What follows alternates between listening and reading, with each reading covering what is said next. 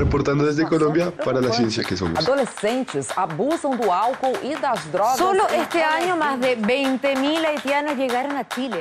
Reportando desde España para la ciencia que somos. La Dirección General de Divulgación de la Ciencia de la UNAM, el Instituto Latinoamericano de la Comunicación Educativa y Radio UNAM presentan La ciencia que somos. Iberoamérica al aire. Iberoamérica al aire.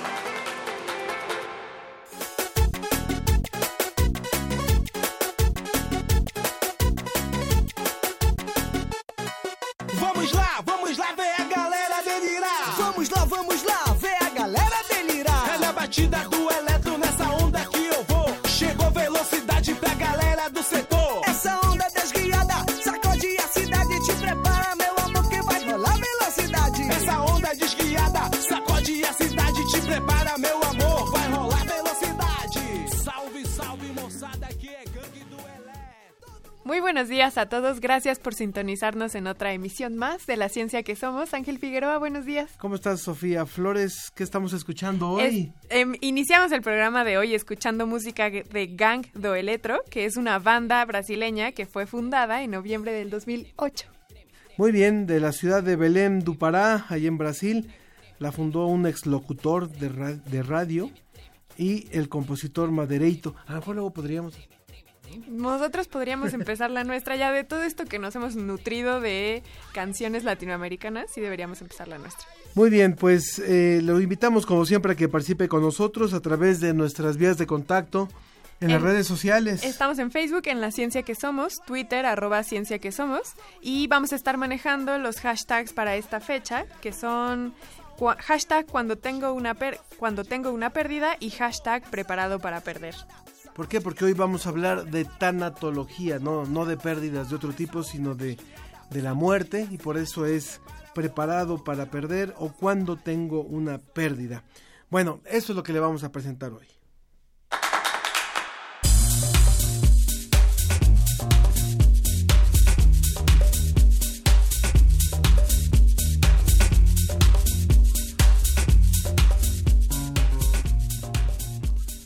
Como cada semana, desde España vamos a tener el reporte semanal de la Agencia Iberoamericana para la Difusión de la Ciencia y la Tecnología, DICIT. En nuestra sección sobre la mesa hablaremos sobre tanatología, la importancia de asimilar una pérdida. Así es, y también vamos a estar hablando sobre ciber- policía cibernética o informática. Vamos a estar también tratando este tema de hackeos y de cómo cuidar nuestra seguridad cibernética. Reporte desde España. Agencia Iberoamericana para la Difusión de la Ciencia. Visit.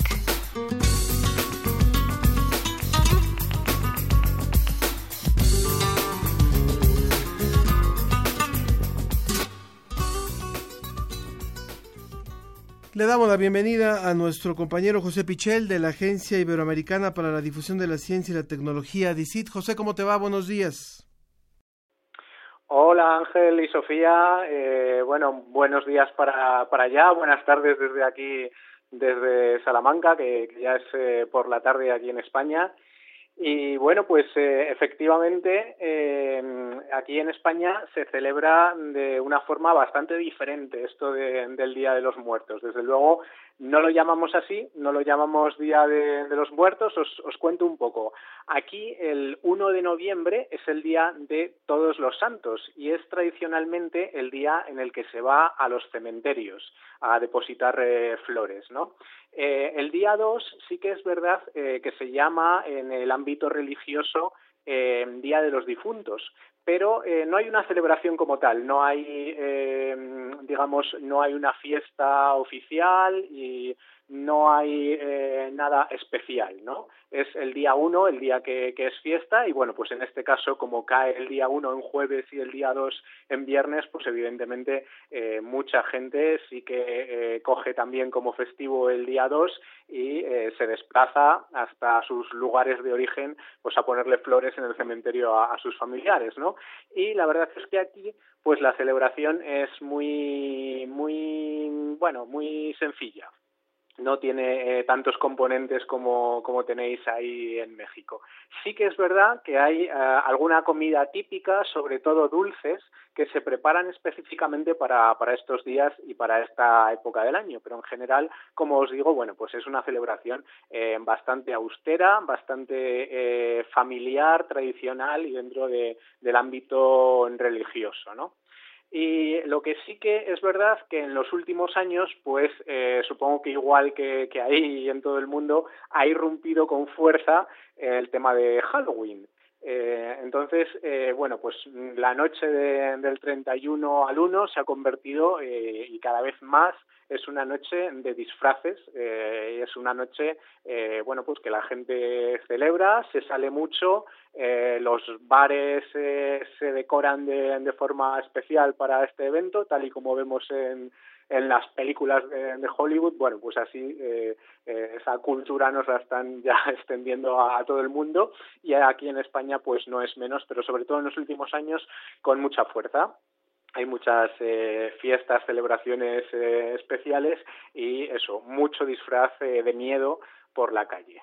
Así que bueno, esa es un poco la, manera que tenemos nosotros de celebrar estas fechas, que por lo demás pues van eh, siendo casi como la entrada oficial del invierno, porque acabamos de eh, cambiar la hora hacia el horario de invierno y eh, bueno pues los días ya son mucho más cortos y mucho más fríos así que es eh, realmente el cambio que nos dice que eh, ha llegado el invierno de, de verdad y si os parece, pues bueno, vamos a comentar eh, un par de, notas que hemos publicado en, la agencia DICIT en, en, los últimos días. Eh, una tiene que ver con eh, un acontecimiento que ocurrió hace ahora un siglo, en concreto la pandemia de gripe de 1918. La gripe que vosotros eh, llamáis ahí y en muchos otros países latinoamericanos influenza, bueno, pues eh, nosotros aquí esta enfermedad eh, la llamamos gripe y en concreto la de 1918 se llamó en todo el mundo, fue una pandemia tremenda en todo el mundo y se llamó gripe española. ¿Y por qué se llamó así? Bueno, pues eh, de una forma un poco injusta, eh, ya que eh, se llamó así porque en España era realmente el país en el que más se hablaba de eso a nivel de medios de comunicación.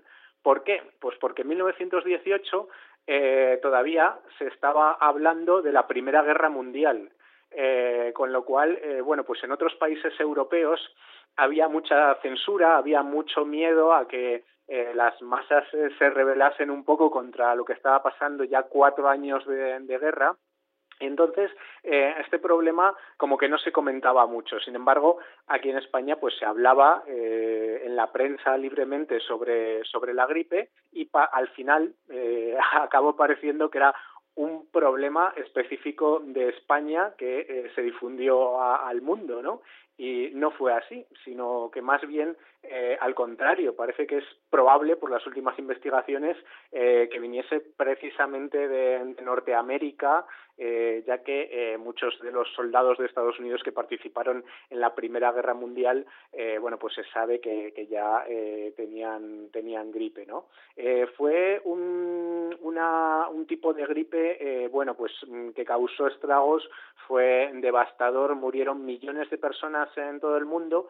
Y en concreto nosotros tenemos eh, una noticia en DICIT una investigación eh, que ha hecho el CSIC aquí en, en España, eh, que es un pequeño ejemplo, eh, y es que dice que en, en esta epidemia, bueno, pues hubo eh, solo en la ciudad de Madrid 6.500 muertes más de lo normal por esta causa, ¿no? Habitualmente eh, la gripe, pues mm, la, la, gripe común causa muy pocas muertes eh, y sin embargo esta que fue especialmente eh, virulenta, bueno, pues en cada ciudad murieron eh, miles de personas y este es eh, un ejemplo, ¿no? Y me parecía, eh, bueno, muy interesante hablar de ello ahora que se cumple el centenario y también, eh, bueno, interesante porque hace pocos años que tuvimos también esa gripe A, que ahí en México también fue especialmente virulenta, eh, me acuerdo que se llegó a plantear ese tema de cómo denominar a la gripe, ¿no? Y que, eh, bueno, pues eh, habría sido muy injusto, habría sido totalmente equivocado y desafortunado llamarla gripe mexicana, ¿no? Influenza mexicana. Bueno, pues en aquel caso eh, pasó eso, quedó para la historia como eh, la gripe española de una forma un poco un poco injusta.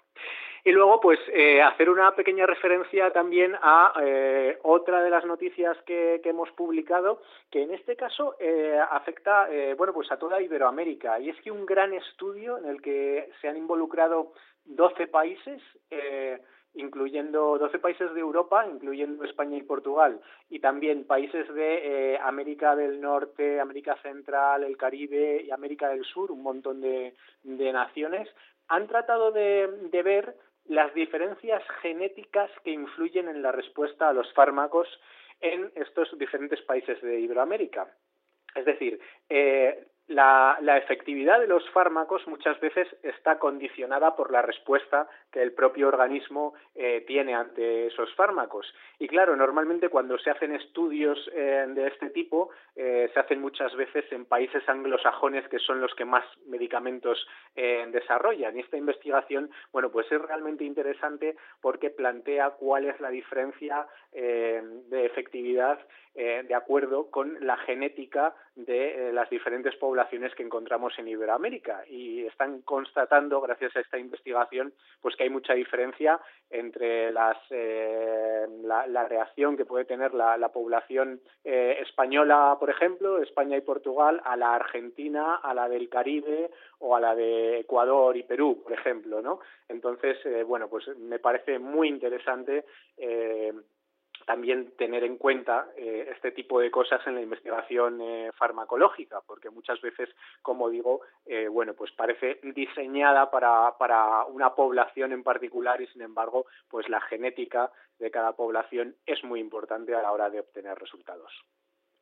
Bueno, pues eso fue todo por ahí. Ángel y Sofía, muchas gracias, como siempre, por dejarme participar en, en la ciencia que somos eh, encantados desde la agencia Visit de, poder eh, contribuir y os dejo que sigáis celebrando vuestra fiesta de los muertos ahí en, México. Nosotros seguiremos aquí eh, de puentes, seguiremos en, en, esta, en este fin de semana largo que tenemos gracias al Día de, de Todos los Santos. Así que un saludo para todos y hasta el próximo viernes. La ciencia que somos. Iberoamérica al aire.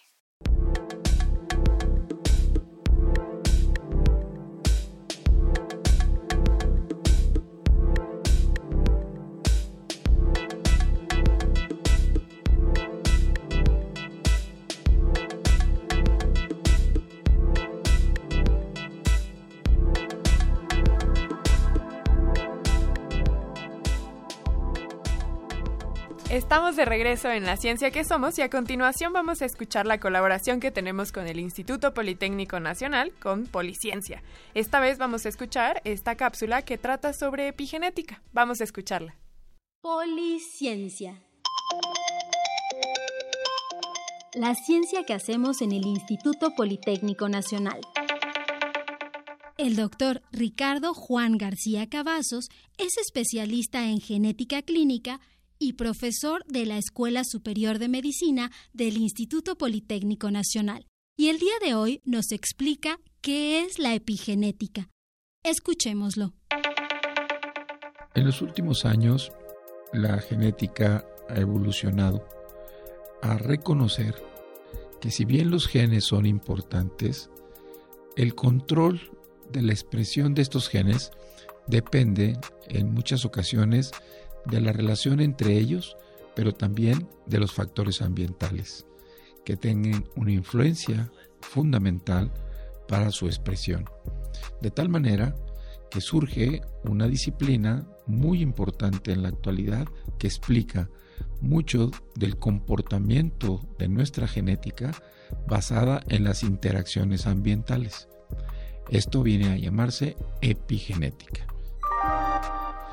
Cuando hablamos a profundidad a nivel molecular, esto se conoce como epigenómica y tiene que ver con que nuestro material genético no va a cambiar desde el punto de vista estructural.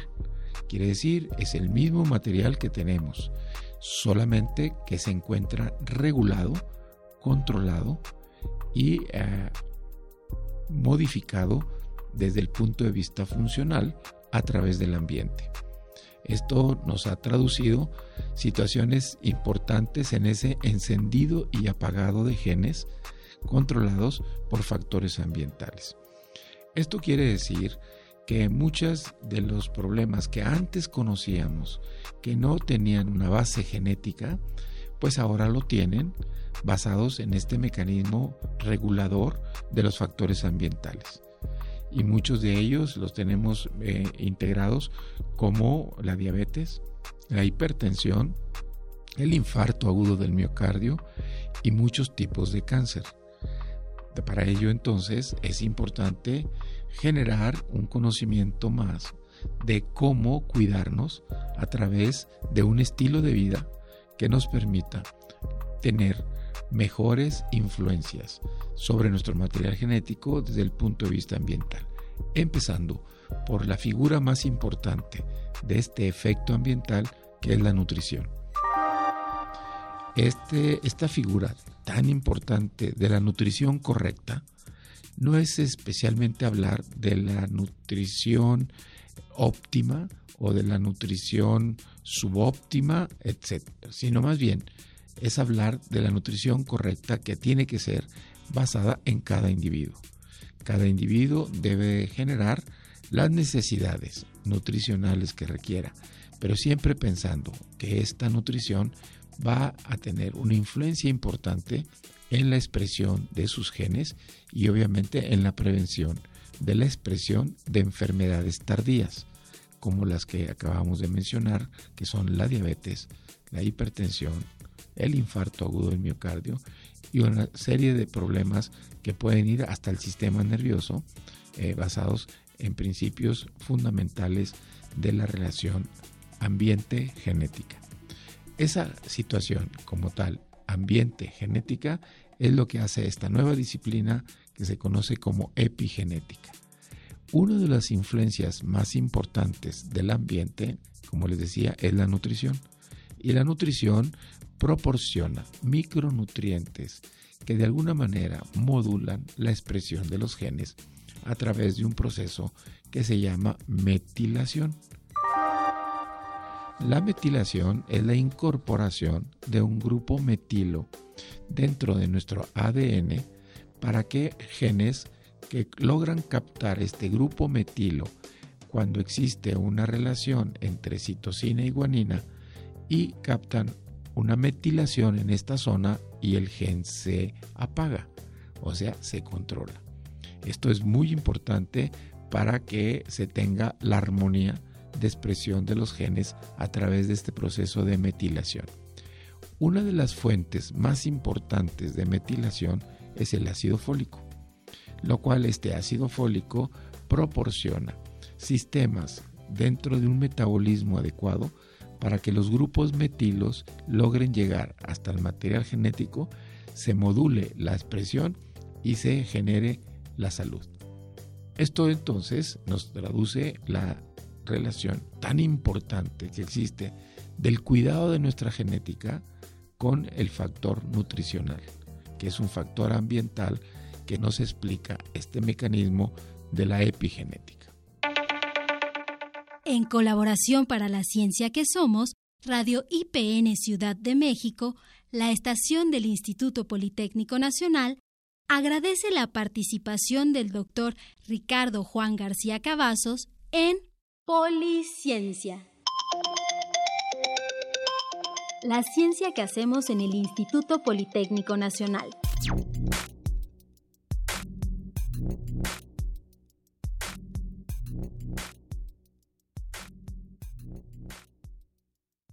La, ciencia, que, somos. Iberoamérica al aire.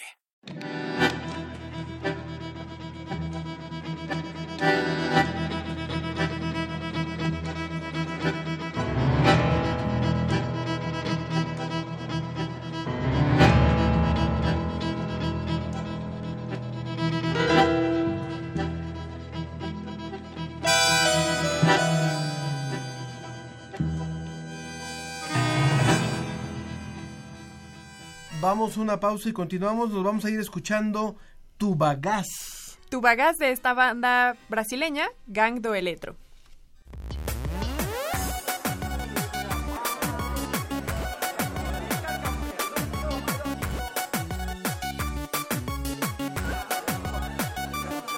E lá vamos nós fazer a curtição. Mete ficha aí, DJ, solta aí.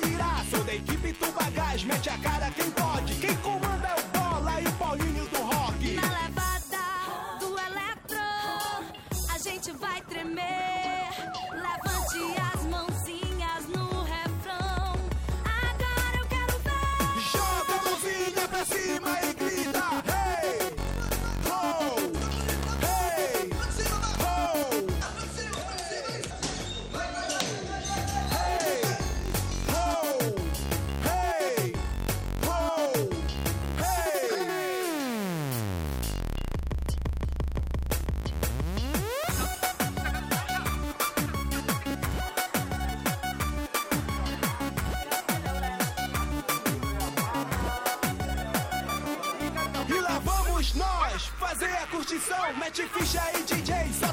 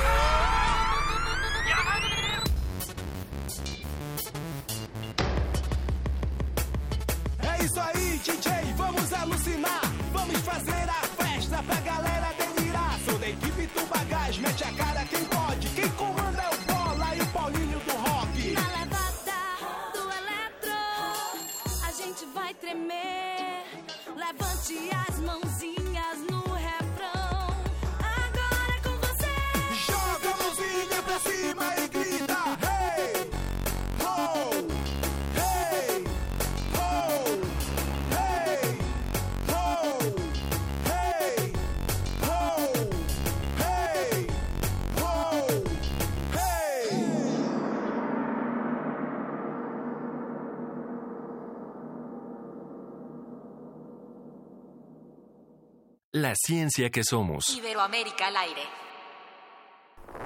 La Dirección General de Divulgación de la Ciencia de la UNAM presenta hashtag ciencia o ficción. En invierno hace frío porque estamos más lejos del sol. Total ficción. Es cierto que la órbita de la Tierra alrededor del Sol no es redonda sino elíptica. Y esto significa que la distancia entre nuestro planeta y su estrella varía durante todo el año. Pero has de saber que no es la distancia entre la Tierra y el Sol lo que produce los cambios de estaciones ni de temperaturas. De hecho, la Tierra está en su punto más cercano al Sol a comienzos de enero y el más lejano a principios de junio. ¿Te parece ilógico? Te lo voy a explicar. Podrías pensar que la variación de distancia debería hacer más caliente el invierno y más frío el verano. Sin embargo, esta variación en realidad es insignificante en términos del clima. Y lo más importante, tampoco es la causa de que tengamos estaciones del año.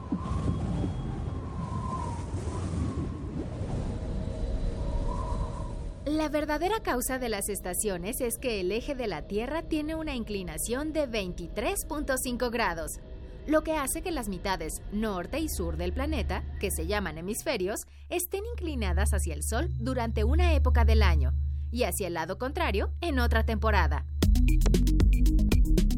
Por esa inclinación, cuando es invierno en el hemisferio norte, este recibe menos radiación solar, mientras que el hemisferio sur, donde es verano, disfruta de días más largos y mucha luz. El solsticio solar de invierno en el hemisferio norte, donde está México, señala el momento en el que el Sol pasa directamente sobre el sur del Ecuador, el llamado Trópico de Capricornio. Esto es aproximadamente el 21 de diciembre. Como la Tierra es redonda, las zonas muy cercanas al Ecuador siempre reciben más sol y sus temperaturas permanecen relativamente constantes durante todo el año. En contraste, cuanto más lejos estés del Ecuador, pasarás inviernos más fríos.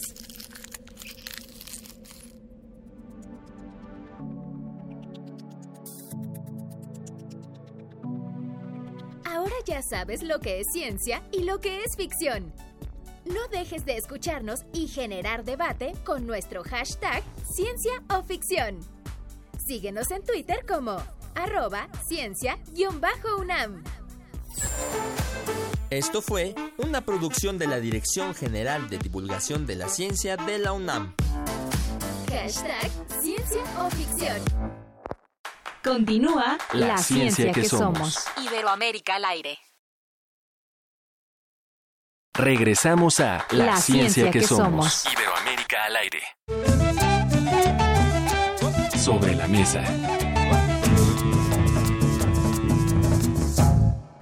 Estamos listos para iniciar nuestra mesa de hoy. Estamos sobre la mesa y bueno, preséntanos a nuestros invitados, por favor, Sofía. Claro que sí. Está con nosotros aquí el doctor Felipe Martínez Arronte, quien es presidente de la Asociación Mexicana de Tanatología. Muchas gracias, ¿Qué tal? doctor. ¿Qué tal? Gracias a ustedes. A usted. Y vía telefónica hasta Canarias, España, tenemos al doctor Alfonso García, quien es profesor titular del Departamento de Enfermería de la Facultad de Ciencias de la Salud de la Universidad de La Laguna, de las Lagunas, allá en España. ¿Cómo está, doctor? Muy bien, muy bien. Bien acompañado por lo que veo, por amigos. Eso es- de eso se trata. son amigos eh, el doctor García y el doctor Martínez Arronte porque ambos trabajan en el mismo tema y eso es lo que luego suele ocurrir, ¿no? Las afinidades. Eh, ¿Qué los acercó a la tanatología? Se- Sería la primera pregunta que yo les haría eh, y después cómo se conocieron también, porque esto de la tanatología no es una disciplina todavía tan sexy como otras, diría yo. ¿Qué tal, Bueno. Alfonso? ¿Qué tal? ¿Qué tal, gusto, Felipe? qué Buenas gusto, noches. Buenas noches. Buenos días ahí. Ah, Buenas tardes aquí, ¿qué tal? Pues eh, de alguna forma para mí fue importante porque, bueno, eh, yo soy médico de formación, geriatra, y, y por aras del destino, pues llegué a trabajar en un hospital de enfermos incurables, con padecimientos crónicos, donde se morían frecuentemente los, los pacientes y siempre con esa inquietud de ofrecerles algo más al paciente y a la familia. Y aunque en la formación de como geriatras un- a uno le dan cierta información para precisamente acompañar a las personas de edad avanzada, en, fin. Sin embargo, sí yo veía que nos faltaba pues algo más, ¿sí? Y, bueno, tuve eh, pues la oportunidad de conocer a- al doctor Alfonso Reyes, quien fue quien fundó la Asociación Mexicana de Tanatología en los ochentas, eh, bueno, lo conocimos y en el 88 se fundó la Asociación Mexicana de Tanatología y desde ahí para para mí fue de alguna manera una parte fundamental, ¿no? O sea, eh, en realidad como, como médicos siempre, eh, sobre todo en el siglo XX, pues uno se prepara para luchar en contra de la muerte y, y no ver un poco más allá todo lo que se puede ofrecer a, la persona. Y la tanatología pues nos abre esa eh, visión diferente de no ver únicamente a la muerte, sino a la vida, de ayudar a las personas mientras todavía estén con vida y, ver también eh, otros aspectos importantes, sobre todo en lo que es la espiritualidad, porque digamos que para mí yo así lo veo, yo aprendí todo lo relacionado con la espiritualidad en la misma tanatología y ya en el trabajo que posteriormente va uno, va uno haciendo con la persona, donde independientemente, bueno, pues de las creencias de cada uno, pues entra esa parte importante de lo que uno encuentra sentido de la trascendencia, de las conexiones tan importantes y eso definitivamente es prioritario y es algo de lo que como médicos, como profesionales de la salud, no nos dan esa, esa formación. Y, y, otra observación importante e interesante que yo creo que es en general en el mundo, no sé lo que opina Alfonso, pero que de alguna forma en todos este se despierta más interés por aprender todo esto, más a, a, la pues a la, la, mujer tiene más interés.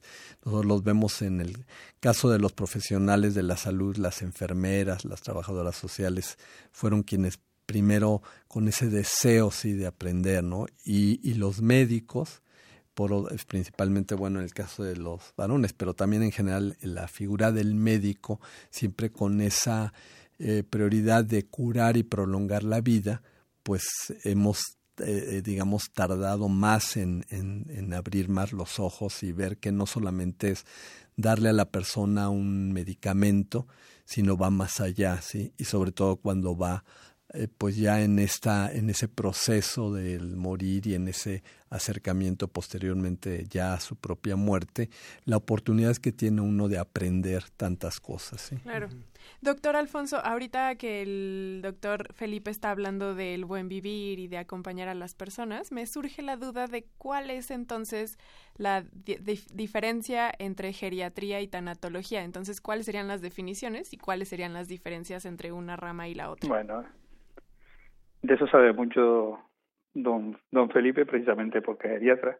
Y porque además esos dos conceptos nacieron prácticamente de la misma mano. Es decir, cuando el premio Nobel Eli Mennikov en 1906 eh, estaba dando su discurso de, de Nobel, eh, realmente fue cuando citó por primera vez esos dos grandes conceptos de manera, diríamos, más cotidiana. Él dijo que necesitamos dos grandes disciplinas para poder abordar mejor algunos de los problemas importantes en, la, en el ser humano y las dos disciplinas eran la tanatología y la gerontología, la ciencia que se encarga del estudio de la muerte y la ciencia que se encarga del estudio de la vejez. Realmente eh, él se anticipaba, es cierto que la gerontología ha hecho un camino mucho más importante, mucho más profesional y ha creado una disciplina médica importante porque se consideró realmente como una disciplina global, multidisciplinar, y que ha dado sus frutos y que realmente es una de las grandes disciplinas en la actualidad. Mientras que la tanatología, pues quizás no ha seguido el mismo camino, en, probablemente más en el viejo continente, en Europa, que están mucho más profesionalizados los aspectos de las dimensiones que trabajan la muerte se encuentran inmersos e insertos en diferentes profesiones, en la enfermería, en la medicina, en el trabajo social, en la psicología, y por tanto la, la, tanatología pasa a un segundo plano como de especialización para el mundo del morir, la muerte, las pérdidas del duelo, mientras que en países, por ejemplo, como México, que tienen una sensibilidad especial por la vida y por el, la muerte y el morir, sí es cierto que la tanatología se ha impuesto como una macrodisciplina al margen de esas disciplinas profesionales. Pero eso, para el mexicano parecería que eso es lo normal, pero solo es una experiencia que viven las personas en Hispanoamérica, básicamente en México, que consideran por encima de su disciplina profesional el ejercicio de la tanatología. Por eso el doctor Martínez pertenece a la primera sociedad mundial de habla hispana que se encarga de formar y de enseñar y de difundir la tanatología, que fue ya en el año 88. Solo se adelantó la sociedad francesa, que fue en el 66, pero que también siguió otros derroteros diferentes trabajó la muerte, el morir y la tanatología más desde enfoques que diríamos que fueron más financiados y sufragados por funerarias, por eso no fue tan conocida desde el punto de vista tanatológico. Trabajó más lo que tenía que ver con los cadáveres y el proceso ritual y todo eso. Mientras que la sociedad que yo llevo es mucho más joven, es del año 99, del otro día, y quizás también se ha dedicado más a la formación de un abordaje multidisciplinar en un contexto bien diferente, en un contexto que no entiende la tanatología de esa manera, que entiende una formación profesionalizada del morir la muerte al margen de la disciplina. Con lo que nos dice, entonces, podríamos entender que la tanatología tiene una aplicación o una conceptualización diferente en cada país dependiendo de la propia identidad este, sociocultural, de las propias tradiciones? Sí, sí, fundamentalmente. Diría que, es que eso es lo que condiciona el entendimiento de la tanatología. Eh, para un mexicano que llega, por ejemplo, a España y habla de tanatología, lo mirarían con cara rara y le dirían que vamos, que si le está dando a, a cualquier cosa. Es decir, el, el mexicano ha sido capaz de considerar esas dos la, diríamos la muerte y el morir junto con los el, diríamos el entendimiento de la muerte y el entendimiento de los muertos de tal manera que ha unido esos grandes conceptos solo se da en esta sociedad y se establece por eso una simbiosis diferente al planteamiento que hace, se hace desde el punto de vista de Europa. Yo creo que es mucho más rico. También ha logrado eh, sensibilizar a la población de la necesidad de trabajar la muerte, de trabajar las pérdidas, de trabajar el sentido de la vida de una manera diferente a como se entiende en el viejo continente. Eso ha configurado un panorama y un paisaje bien diferente, no solo en el entendimiento de la muerte y el morir, sino en el entendimiento de la formación personal y vital de las personas que conforman ese entorno sociocultural y que es para mí mucho más rico, más lleno de colores y más, y más lleno de sensibilidades que lo que podría ser en este lado, en este lado diríamos del charco. A mí me llama mucho la atención, perdón, doctor Felipe, ahorita quería ayudarle la palabra, pero permítame primero preguntarle al doctor Alfonso. Claro, nosotros aquí en México, al estar viviendo el Día de Muertos, tenemos muy clara cuál es esta visión de la muerte, ¿no? De que hay probablemente vida después de... Culturalmente tenemos esta noción de que hay vida después de la muerte. Pero ¿cómo es en Europa la muerte? ¿Cómo tienen esta idea de la muerte entonces allá para que haya sido también tan complicado recibir el concepto de la tanatología?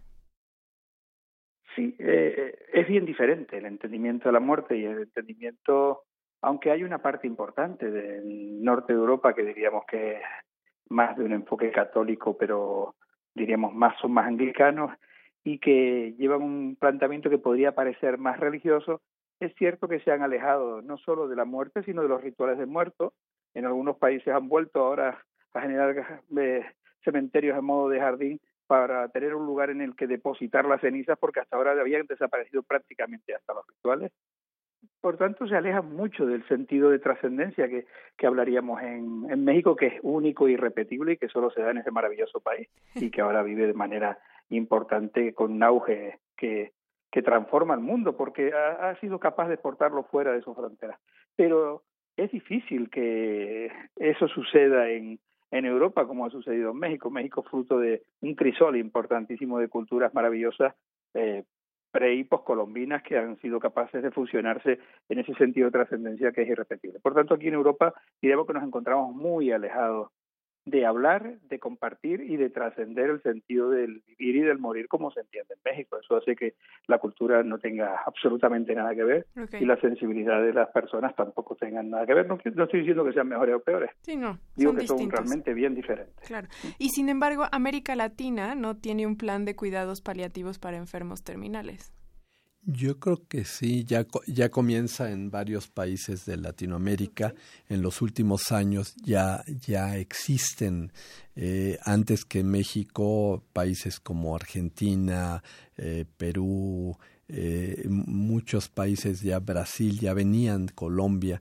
Sin embargo, México, recientemente, en los últimos años, a partir de ya que esto, eh, digamos, enorme por parte de nuestro sistema de salud como una exigencia en la que todos tengan ese derecho de recibir este tipo de, atención antes de morir. El problema es que justamente se, se, se le da ya una, digamos, una apertura a que exista, eh, pero no hay eh, personal entrenado para brindar todo este tipo de, atención ¿sí? y no hay los servicios que brinden este tipo de, atención en todo el país son, son escasos, se, se, inicia apenas, estamos yo creo que iniciando. Y yo veo eso eh, favorable también en la parte de la tanatología, porque si bien ya antes, inclusive antes de que se iniciaran ya desde el 2014 la apertura a los programas de cuidados paliativos, ya en algunas eh, instituciones, aún aquí en la Ciudad de México, los mismos institutos eh, comenzaron a, a interesarse en la tanatología de tal forma que en algunos centros inclusive comenzaron a abrir un servicio de, de, tanatología, a veces un poco con la coordinación de psiquiatría, con coordinación de forma eh, un poco heterogénea en cada lugar, pero comenzó a darse esa necesidad eh, a la Sociedad Mexicana de Tanatología. En muchos momentos le, la invitaban a que participara y diera este tipo de apoyo. Entonces, ahora viene esta apertura de estos programas de cuidados paliativos y yo creo que se va a crear todavía más la necesidad de la presencia de la figura del tanatólogo, independientemente que desde mi punto de vista considero que todo el profesional de la salud tendría que tener la formación en tanatología y esto de alguna manera pues se facilitara el, el, el apoyo para, para el doliente, para el paciente, para la familia. Eh, sin embargo, eso no, no existe. Y bueno, pues eso se tendrá que ir viendo cómo, cómo va dándose esta, esta atención que, que yo creo que ya no, no podemos detenerla, no podemos mirar atrás y eso pues favorecerá a nuestro país, a nuestra población. A mí me gustaría recordar al público que estamos conversando con el doctor Felipe Martínez Arronte, presidente de la Asociación Mexicana de Tanatología, y también al doctor Alfonso García, profesor titular del Departamento de Enfermería de la Facultad de Ciencias de la Salud de la Universidad de las, de Lagunas en Canarias, España, en las, en las Islas Canarias. Y a ver, para que al público le pueda quedar bien claro eh, de lo que estamos hablando, porque hemos hablado de tanatología, tanatología, geriatría, ¿qué es, eh, cómo se forma el tanatólogo? ¿Quiénes pueden ser tanatólogos? Y qué hacen en la práctica ya en el proceso de muerte de una persona, qué hacen con los con los vivos y con los que están en proceso de muerte.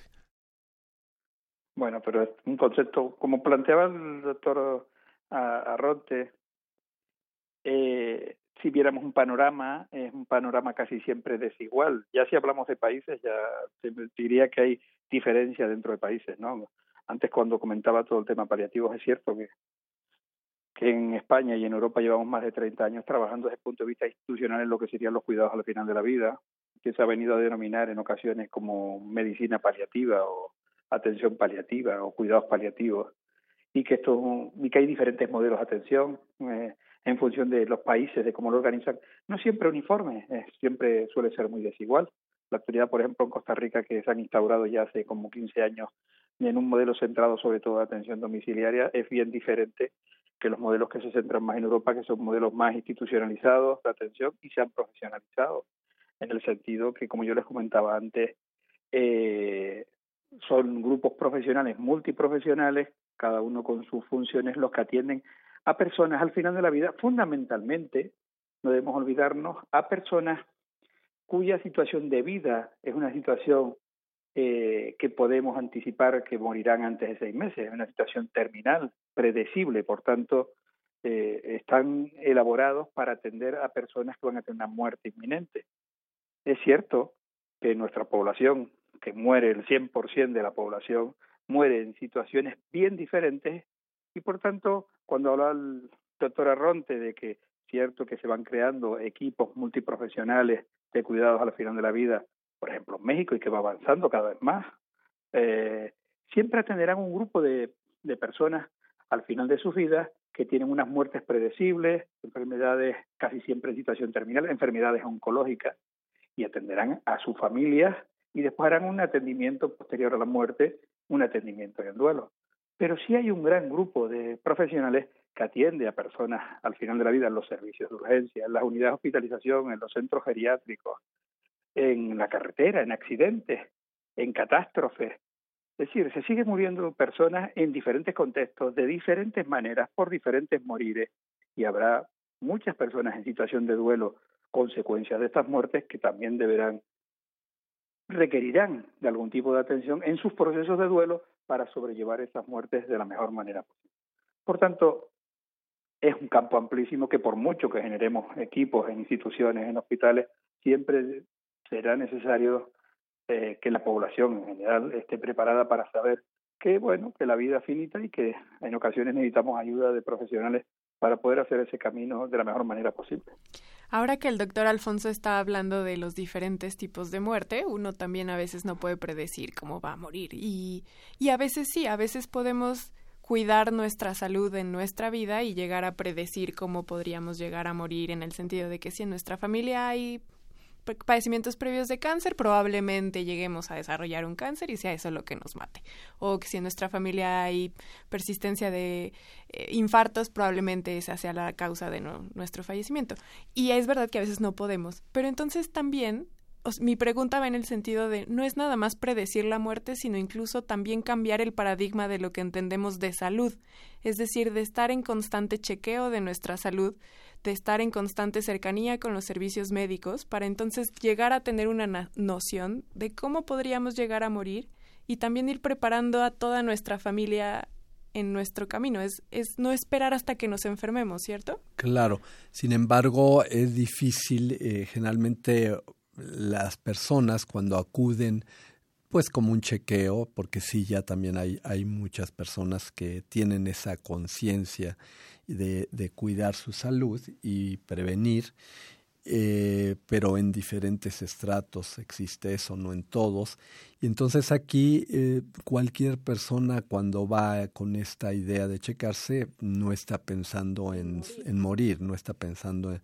Eh, yo creo que es algo que que eh, lo han dicho muchos expertos, en realidad eh, el ser humano no tiene conciencia de su mortalidad, ¿sí? O sea, eh, cuando han ocurrido tragedias, el terremoto, lo que ha ocurrido aquí, todos pensamos en la muerte del otro, pero no pensamos en nuestra propia muerte. Nos cuesta trabajo. yo, yo opino que desde luego la oportunidad que tenemos cuando trabajamos ya en la tanatología, sí el enriquecimiento que, que ganamos es justamente eso, el ir adquiriendo esa conciencia de la mortalidad y, y adquirir el conciencia de la mortalidad también habla en parte de cuidar su propia vida. O claro, de, cuidarnos en la vida. Cuidar en la vida, pero, pero eh, no solamente decir me voy a ir al médico a checarme, sino es saber vivir, digamos, es aprovechar cada minuto de la vida tratando de, de, disfrutar cada momento, viviendo el momento, no solamente decir quiero vivir 90 años, sino, quiero estar sano, sino es disfrutar, disfrutar cada momento de la vida, porque eso es la parte también que, que tiene mucho peso en las satisfacciones que uno vaya teniendo en el transitar por la vida y cuando llegue el momento de la muerte, pues uno se pregunte qué hice, valió la pena, no valió la pena, porque al final eh, eh, sabemos que es una necesidad para el ser humano en ocasiones cuando tiene esa oportunidad de, de, de valorar exactamente y de preguntarse eh, qué hice o qué no hice, qué dejé de hacer cuando y eso es lo que vale la pena. Pero nadie nos enseña sobre nuestra mortalidad, o sea, ni en la escuela, ni nuestros papás, ni la familia, o sea, ¿quién debería hacernos es, debería ser un trabajo personal hacernos consciente de nuestra sí, mortalidad? Pero yo creo que eso lo aprendemos en la tanatología, es lo que aprendemos eh, con la tanatología. O sea, todos deberíamos ser tanatólogos. Pues aprender al menos primero Primero, yo creo, eh, nosotros siempre en la asociación les decimos a los alumnos cuando egresan de un diplomado básico de tanatología, le decimos, ¿qué se llevan ustedes? Yo creo que lo que se llevan eh, en, en, al terminar este diplomado ah, es... Yo pensé que al, no, después de lo que se llevan en, al ver después de haber cursado este diplomado de un año, ¿qué aprendieron? aprendieron precisamente a verse ustedes y a saber cómo, cómo ven su propia muerte. Yo creo que ese es un paso ya, porque hay que, hay que destacar también que si uno por otro lado va a trabajar ayudando a alguien eh, pues ya sea en diferentes niveles antes de su muerte o en el momento o al doliente con los que se quedan, primero tiene que trabajar su propia muerte. Si no, no podemos realmente ayudar. El, el, el, la figura ya de la persona que trabaja en el campo de la tanatología tiene que, que pues ir desarrollando una serie de, de herramientas para que realmente pueda acompañar eh, pues profesionalmente, con compasión, con brindando todo lo que necesita la persona en, hasta el último momento. Pero en la práctica, ¿cómo es ese acompañamiento? Porque no lo hemos podido, no lo hemos dicho. Claro, y yo creo que el, el acompañamiento que diferentes autores hablan de diferentes cosas, nosotros hablamos, eh, digamos, acompañamiento y acompañar a alguien en ese proceso es, es brindar de alguna manera esa presencia a través de estas herramientas que estamos hablando, donde se mantenga una comunicación totalmente abierta. ¿Por qué? Porque realmente quien tiene que hablar es el que vive ese proceso y el que acompaña está ahí para escuchar. Decimos mucho que en, en la tanatología tenemos que tener unas orejas grandes para escuchar, pero también unos ojos grandes para mirar profundamente a la persona y estar ahí con él acompañándolo con la otra herramienta que es muy importante que se llama empatía. ¿sí? No podemos acompañar a alguien en este proceso si no vamos eh, nosotros antes desarrollando estas aptitudes, estas eh, herramientas desde en, en, lo que se refiere a la ayuda, la empatía, la escucha activa, la asertividad y la compasión. Por supuesto. ¿Es apoyo psicológico, es apoyo espiritual? No, yo, ¿Es apoyo sí, ah, e integral de todo, sí. Pero realmente... Bueno, se llega de diferentes maneras. Adelante, ver, adelante, Alfonso. Ahora soy el de las, los oídos grandes, soy yo ahora que estoy en el otro lado. Venga. Cuando hablamos de formación, como preguntabas antes, y cuando hablabas de la disciplina tanatológica, eh, evidentemente eh, muchas personas llegan al mundo de la tanatología queriendo hacer ese trabajo que habla el doctor Arronte, queriendo hacer un trabajo personal. Eh, en el fondo se convierte en una disciplina de la vida, ¿no? En una disciplina de querer conocer el ser y, y en el fondo querer conocer qué sentido tiene este. Las grandes preguntas, ¿no? De quién soy, de dónde vengo y a dónde voy, como elemento central de, de la vida. Pero algunos profesionales llegan a la tanatología de diferentes disciplinas y trabajan diferentes dimensiones, eh, más o menos, de los psicólogos, la psicológica, los profesionales de la salud más las dimensiones, primero las dimensiones que serían biológicas, del cuidado al individuo, del alivio del dolor, del control de los síntomas, o las dimensiones más desde un abordaje ético que se trabajan desde la filosofía o desde la visión de trascendencia de las religiones, llegan buscando no solo eh, pertrecharse de esa serie de instrumentos y de actitudes y, y aptitudes para trabajar, sino para ayudar a personas que se encuentran en situaciones de malestar o de sufrimiento del final de su vida o en situaciones de crisis de su vida para poder ayudar a los demás. Entonces, ese ha sido quizás el trabajo que han hecho las sociedades, los profesionales, las universidades en formar a personas eh, para que después se abran al mundo y ayuden a los demás desde visiones bien diferentes y de modelos de atención y de aspectos personales que han configurado visiones puntuales de cómo se cuida a los demás, cómo se atiende a los demás, cómo se escucha a los demás, cómo se les acompaña en ese proceso personal intransferible y único de, del morir o en ese proceso personal del duelo, la muerte propia o la muerte del otro. Entonces, en la actualidad se forma desde el punto de vista, eh, diríamos, teórico y práctico para ayudar a las demás a, poder convivir con su vida y con sus pérdidas en el fondo.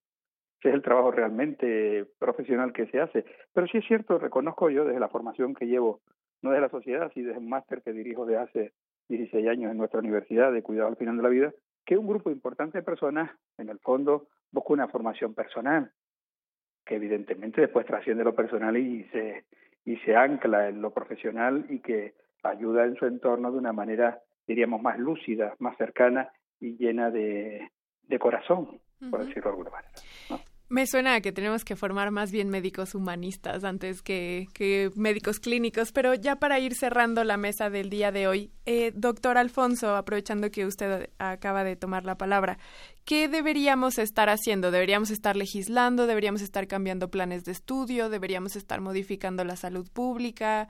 ¿Educando a las familias? ¿Qué es lo que se tiene que hacer para integrar este concepto del buen morir dentro del imaginario colectivo?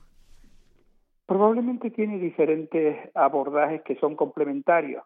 Desde el punto de vista legal, se trabaja para hacer complementario el derecho a la vida con el derecho a la muerte, el derecho a poder decidir y llevar tratamientos curativos y tratamientos paliativos con el derecho a poder decidir si no queremos seguir viviendo más, ese tercer pilar que es la eutanasia desde el punto de vista legal, y más la sociedad mexicana y el resto del mundo está haciendo un avance en intentar conciliar lo bueno de los tres aspectos desde el punto de vista formativo, las profesiones que se dedican al cuidado, para ellos es ineludible en sus planes de estudio incorporar formación específica y particular, médicos, enfermeras, trabajadores sociales, psicólogos, pues dedicar asignaturas en sus planes de estudio para que hagan más llevadero. Cada vez se han integrado más en los planes de estudio en las diferentes profesiones, por lo menos asignaturas puntuales y prácticas puntuales que hablan del morir, que hablan del duelo, que hablan de los cuidados específicos y de la atención a la familia, cada vez están haciendo apareciendo más.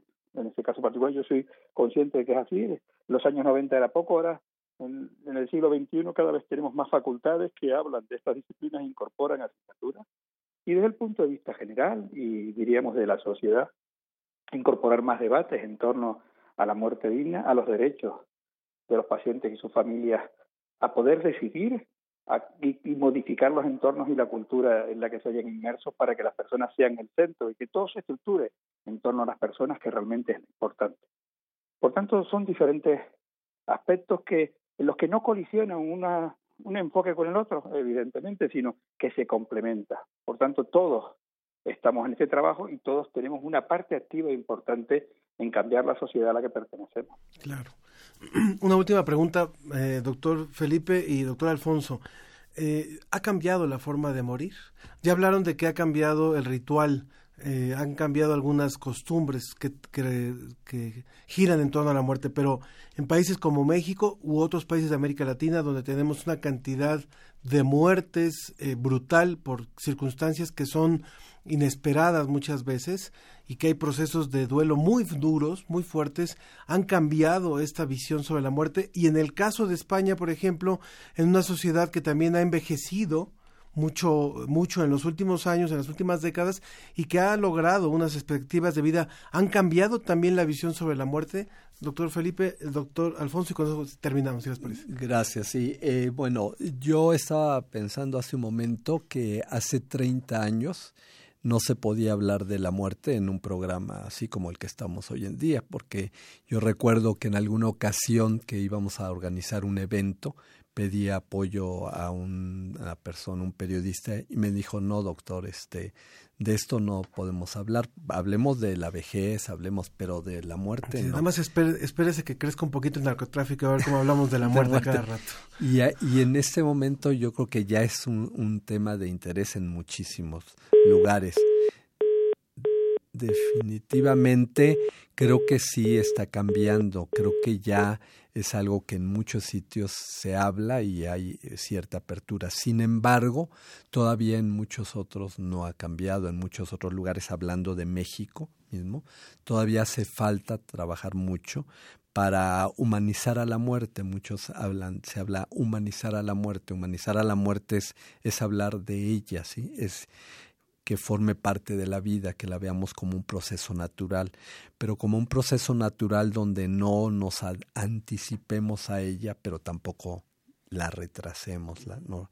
Yo creo que es la parte fundamental que hoy lo vivimos cuando hay que tomar decisiones, cuando hay que estar ahí acompañando, cuando hay que estar ahí eh, contestando algunas interrogantes del paciente o de la familia.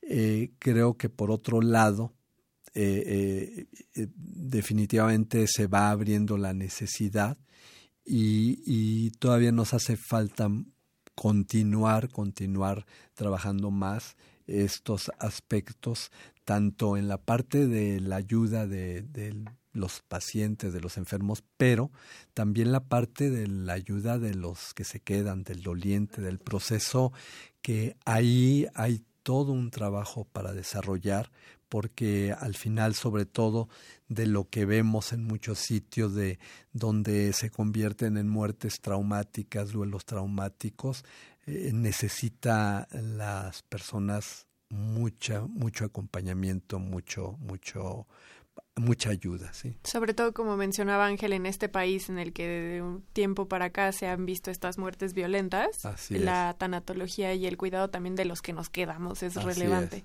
así es, por supuesto. Su última intervención, doctor García, por favor, doctor Alfonso García, sobre el tema de... Sí, me había de- quedado muerto aquí al otro lado. Exactamente, de repente se cayó la llamada, pero revivió. Bueno, yo sí creo que ha cambiado. Hay nuevos modos de vivir, por tanto hay nuevas maneras de morir. Eh, el mundo es bien diferente de cuando yo era joven hace 50 años y por tanto eh, también nos adaptamos a las nuevas maneras de morir. En el viejo continente pues se muere ya de lo que se muere la gente en el viejo continente, que es de la vejez, de la decrepitud, de las enfermedades cardiovasculares y de los infartos y se muere menos de accidentes, y, pero sigue habiendo procesos nuevos de muerte, procesos de, en los que hay realmente accidentes que son ocasionados por el ser humano. Yo en unos pocos días estaré en el norte del país, donde cuando hablabas de duelos, los duelos que viven allá son duelos ocasionados casi siempre por balaceras y por accidentes y por grandes problemas en el norte de- del país, de México, que es un lugar que frecuento y visito asiduamente, y ha cambiado como entendemos. En, en definitiva, los morires siempre han sido distintos y son consecuencias de las épocas y son consecuencias de cómo se estructura socioculturalmente cada contexto y cada sociedad. Por tanto, también las sociedades establecen fórmulas para ser capaz de atender y de dar solución. Establecen rituales, como bien planteabas, para dar entendimiento y dar trascendencia a los seres queridos que ya no forman parte de nosotros. En ese sentido, en el que más se ha transformado nuestra sociedad a nivel mundial, han ido desapareciendo los rituales que daban sentido a las cuestiones y se ha convertido el sufrimiento en algo que parece que ahora es personal y que cada uno tiene que digerir de una manera determinada. Los profesionales han ca- sacado el sufrimiento de la sociedad, que es quien daba respuesta, y lo han incorporado dentro de los individuos. Ese cambio es muy trascendente en nuestras sociedades. Ha hecho que nosotros creamos que somos ahora los que tenemos que resolverlo.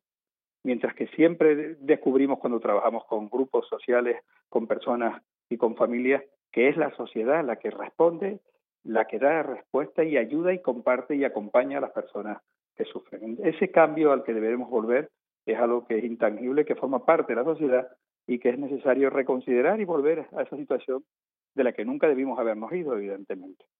Sin Por duda tanto, México sabe que ahí está probablemente la respuesta a casi todos los males. Sin duda este es un tema muy apasionante, el de la muerte y obviamente el de la tanatología y por eso les agradecemos mucho el que hayan estado el día de hoy en nuestra mesa.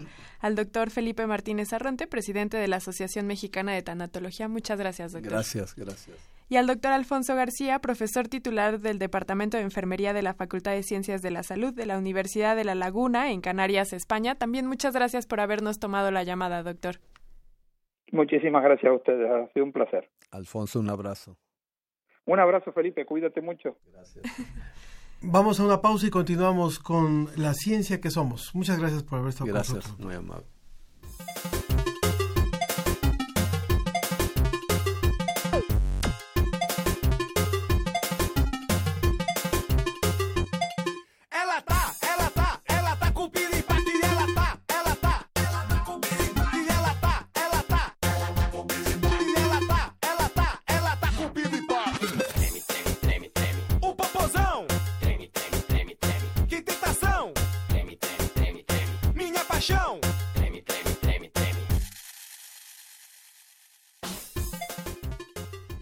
Acabamos de escuchar esta canción Piripaque, Piripaque, de Gang do Eletro, esta banda brasileña, y a continuación vamos a escuchar la cápsula que nos trae Leo Santiago. Vamos a escucharla. Reducir, reusar y reciclar el plástico son tres opciones muy repetidas, pero ¿por qué tanta insistencia? Desde hace 70 años el plástico se usa en ropa, cocina, hospitales, construcciones, cosméticos y un sinfín de productos. Hoy sabemos que tarda en degradarse hasta 450 años. De acuerdo a la revista Science Advance, se han producido hasta ahora 8.300 millones de toneladas de plástico, de los cuales solo se recicla el 19% y el resto se encuentra en el mar o en diferentes vertederos. ¿Y qué crees? Las botellitas de agua que tanto nos gusta consumir se venden por miles. Un artículo de la BBC apunta que en 2016 se vendió un millón de botellas por minuto. Se estima que para 2050, si continuamos a ese ritmo, habrá 12 mil millones de toneladas de basura en tiraderos y medio ambiente. Si estás pensando que el problema lo arreglen otros como los que producen el plástico, déjame hacer un poco de ruido en tu oreja. En 2016, la Autoridad Europea de Seguridad Alimentaria habló del riesgo que corremos los humanos por el consumo de microplásticos que se encuentran en los tejidos comestibles de peces comerciales como el bacalao y mariscos, entre otros. La basura plástica que llega al mar se ha ido juntando en algunos puntos del océano, donde los vientos crean corrientes circulares conocidas como giros. Hay cinco giros en el mundo y quizá el más famoso sea el ubicado entre Hawái y California. Una costra plástica en la que organizaciones como Ocean Cleanup han comenzado a trabajar para remover y reciclar el plástico que toma seis años en llegar ahí y que hoy equivale a tres veces el territorio de Francia. Los científicos buscan distintas soluciones, por ejemplo, la conocida revista Nature habla de opciones como el almidón, que es un polímero natural que puede ser procesado para ser más sólido y no deshacerse tan fácil con la humedad. Otro polímero biodegradable es el polidroxialcanoato. Sus bacterias se cultivan y al crecer producen plástico. Mientras los polímeros degradables se van extendiendo en el mundo, podríamos hacer varias cosas evitar pedir popotes o reusarlos, rellenar nuestras botellas de vidrio con agua, evitar usar platos, cubiertos y demás utensilios desechables. En las distintas marcas vendedoras de café te hacen descuentos si llevas tu taza. Y una muy importante, no pedir bolsas en el supermercado. Imagínate que en Kenia cobran una multa de 40 mil dólares por producir, vender o usar bolsas de plástico. Por último, cuando compres cosméticos o artículos de uso personal, revisa si están hechos con PET que es muy conocido, pero también recuerda estas siglas, PMMA, PTFE, PP o PE. Parecen partidos políticos, pero no, son variaciones de polímeros que pueden contaminar el ambiente. Ah, por cierto, el nylon también entra en lo que podrías dejar de usar para colaborar la salud del planeta.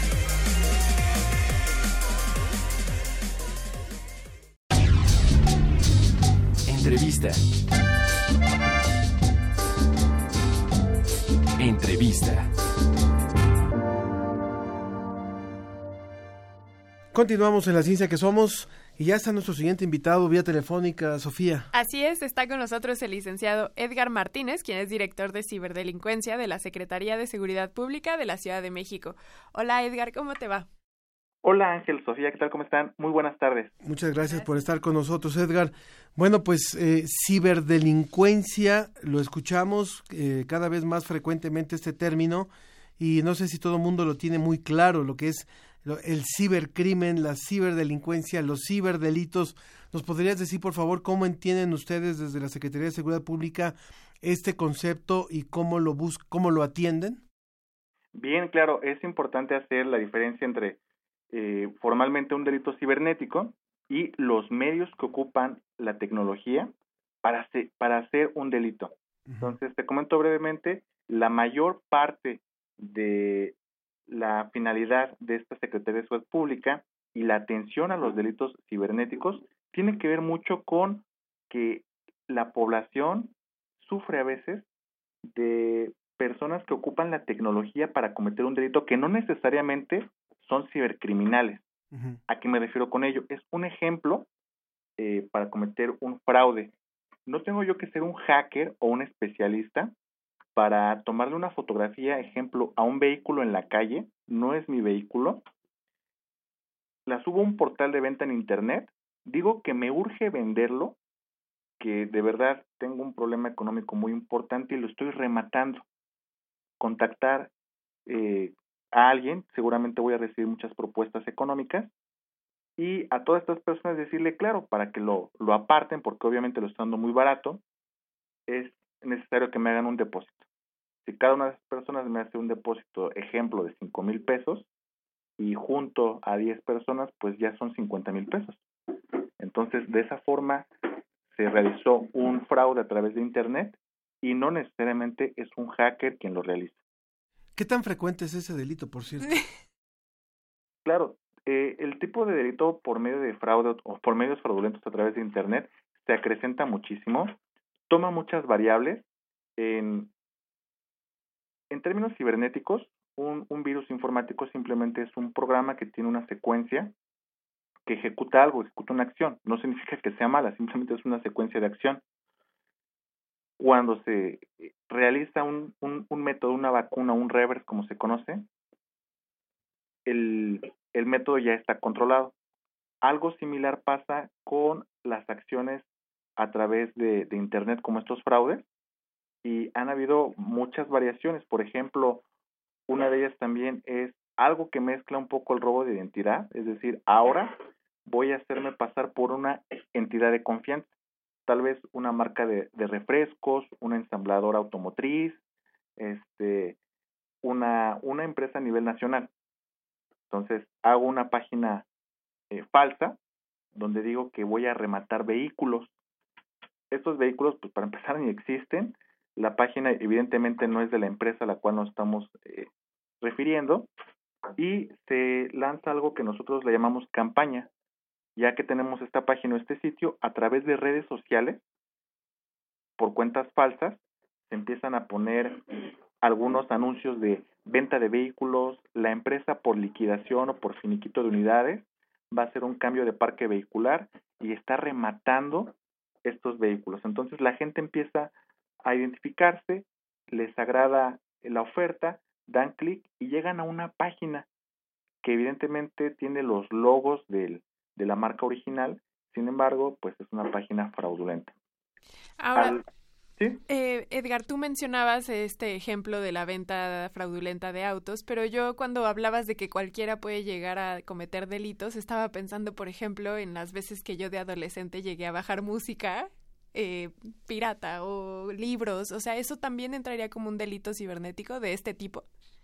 Eh, claro, ¿eh? porque eh, eh, además no es como un delito cibernético. Eh, hay muchas cosas en las cuales tenemos que educarnos. Digo, si finalmente yo puedo bajar música eh, a través de, de Internet, la meto a, a un MP3, la meto a un reproductor de música y de repente digo, no se preocupen, no hay este señal aquí en mi casa, pero ya tengo una USB con, con cosas que además bajó mi hijo, ¿no?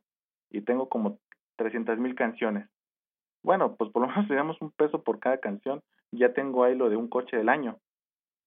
Entonces, sí es una, un- una pérdida. Es importante que nosotros como, como gente que consume contenidos, que consume medios, que consume licencias de programas, pues tratemos de estar al, al margen de, de quienes producen esto. Entonces, sí, sí puede ser también un delito, eh, sobre todo por la ley de protección de derechos de autor. Y ustedes como eh, oficina de ciberdelincuencia, ¿cuál es la labor que realizan para evitar que estos delitos sucedan? Bien, número uno, el contacto con la ciudadanía. Es importante que los ciudadanos tengamos una guía de alguien que nos pueda apoyar y que nos diga qué puede ser un delito. A veces no sabemos ni siquiera qué es un delito en la vida real, es decir, algo que me sucede. El, el catálogo de delitos del Código Penal es, es muy amplio y pues seguramente si recitamos cinco o seis delitos, pues son muchos y de repente faltan más. Entonces, número uno, ¿qué es lo que yo puedo eh, obtener a través de Internet? ¿De qué forma puedo yo presentar esta información, acopiarla? ¿De qué forma me puede ayudar? Porque la información en Internet es muy volátil, eh, a veces puede durar eh, semanas, días, incluso segundos. Y entonces es importante tener un, un seguimiento, saber cómo presentar esta información. Eh, a veces de nada nos sirve tener, por ejemplo, capturas de pantalla. Las capturas de pantalla nos sirven para poder decir que el hecho existió. Sin embargo, si yo ya no cuento con el material en, en mi teléfono, en mi tablet, en mi equipo, en mi página, pues difícilmente puedo acreditar la conducta. Por ejemplo, eh, de repente cosas que tienen que ver con amenazas. Es un ejemplo en el cual yo diga, bueno, es que alguien me está amenazando. Y bueno, llegamos hasta el Ministerio Público, se da de conocimiento y cuando decimos, bueno, hay que sacar el, el teléfono, vamos a demostrar que en efecto llegaron unas amenazas de un teléfono celular, y resulta que ya no están, pues entonces eso entorpece un poco las labores de seguimiento, ¿no? Ustedes cuando han desarrollado esta área de ciberdelincuencia y que esto, pues entiendo, es de creación reciente, dado también el crecimiento y la proliferación de, de Internet y todos estos recursos, eh, ¿cuáles son los delitos que más persiguen? ¿Cuáles son las sanciones que más se establecen? ¿Y por qué México y Brasil son de los dos de los países que tienen eh, mayor índice de, de delitos de este tipo? Este, bien, no es una, bueno, en, en efecto, digo, en comparación con otras instancias de gobierno, somos una instancia joven. Eh, esta unidad fue creada en el año 2013, de hecho en abril del 2013, y a partir de ello ha sufrido una eh, evolución muy grande. Anteriormente, e, el catálogo de delitos obedece a una función territorial, es decir, cada, cada estado tiene la independencia o la soberanía de la persecución de sus delitos. Por eso es que hay un código penal para cada estado. Sin embargo, Internet no respeta, más bien transgrede eh, fronteras espaciales, temporales también, y en eso hace que tengamos la necesidad de tener estas unidades cibernéticas en la mayoría de los estados, en todos los países, por supuesto que existen estas unidades cibernéticas, y mucho de ello también tiene que ver con la, la forma o la métrica en la cual se están apoyando este tipo de, de delitos o de medios. Muchas veces las estadísticas que hay acerca de la inflación o los medios de los delitos no son tan correctas, todavía no hay una medida tan oficializada eh, referente a los delitos que ocurren a través de Internet.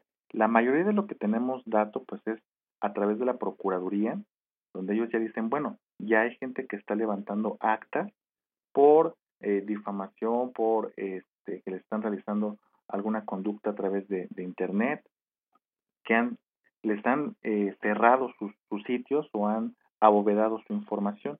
Entonces, esto sí es reciente totalmente, esto es uh, un fenómeno que la gente ve en expansión porque esto de los ciberdelitos o los delitos cibernéticos ya no es únicamente para grandes empresas.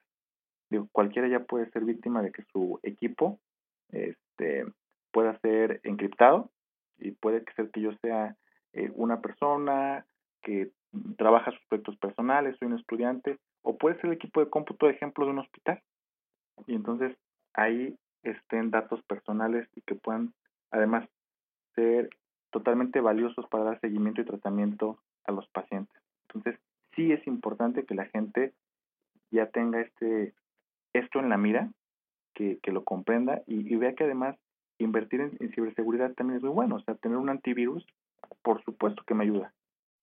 Y pero yo diría que probablemente no sea suficiente porque como hemos visto en las noticias, eh, ya es muy común que los hackers empiecen a atacar grandes instancias gubernamentales. Por ejemplo, en México tuvimos un caso al principio de este año con Banco de México.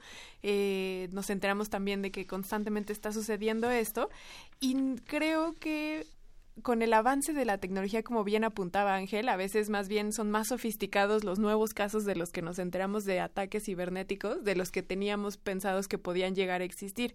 Probablemente un antivirus no sea suficiente. Nosotros como ciudadanos, ¿qué acciones podemos llevar a cabo para tener seguridad en nuestro manejo de la información eh, cibernética?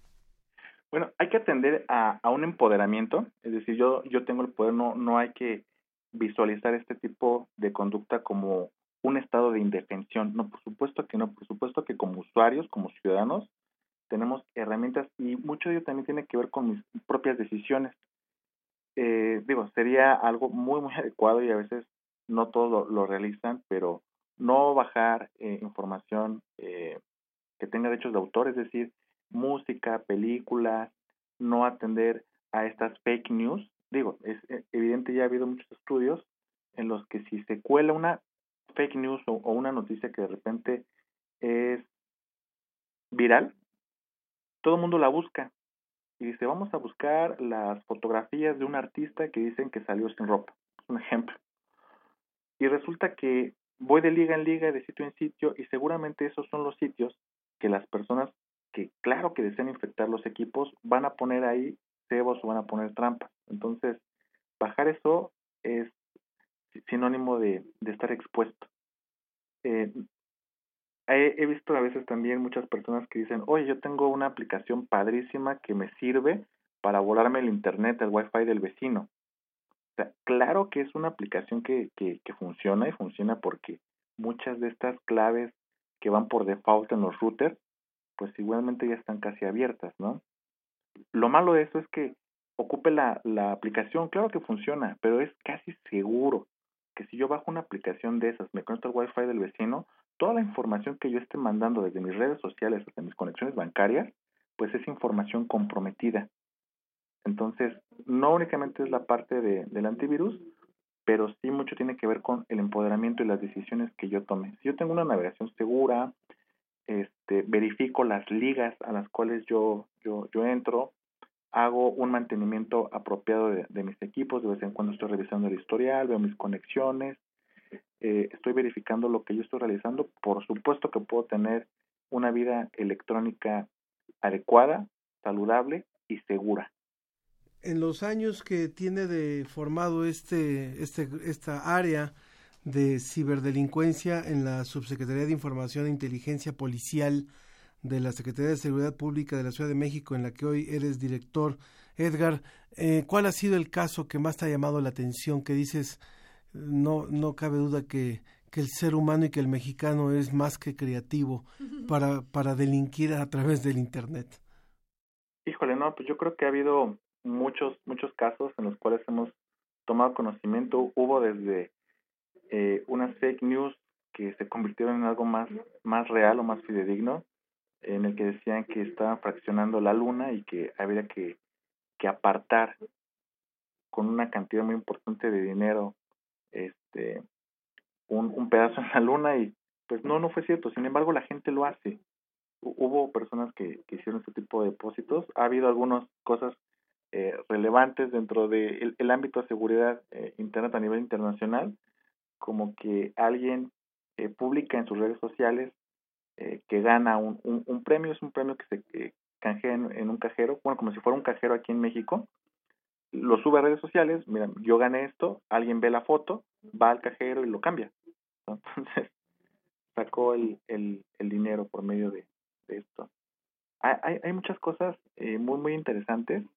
Esto es algo tal vez un poco eh, cómico, llama la atención, no, nos, nos interesa de repente este tipo de cosas y unas totalmente elaboradas eh, ha habido cosas que tienen que ver con sextorsión, o en, otros países se conoce como sextorsión, sexo revancha, el porn, porn revenge.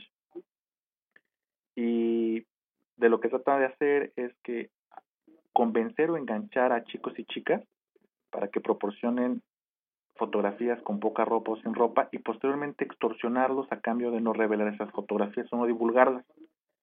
Entonces, eh, alguna vez nos topamos con un método en el cual lo que hacían era capturas de pantalla de una página pornográfica real, una página este, fidedigna, y encimaban o sobreencimaban la foto de alguien que obviamente lo obtuvieron de sus redes sociales. Y le decían, ya tenemos tu video. Este, si no quieres que lo difundamos, pues páganos una cantidad.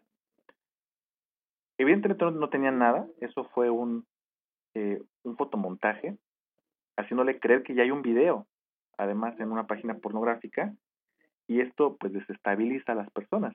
Si es una persona que dice jamás he tomado un video, no tengo nada de qué preocuparme, pues simplemente ignora los mensajes, ¿no? Pero si es alguien que dice, claro que yo he hecho eso en algún momento de la vida, ¿cómo es posible que tienen esas fotografías? Pues ya me ponen en una situación difícil y que evidentemente me, me, me cuesta trabajo afrontar.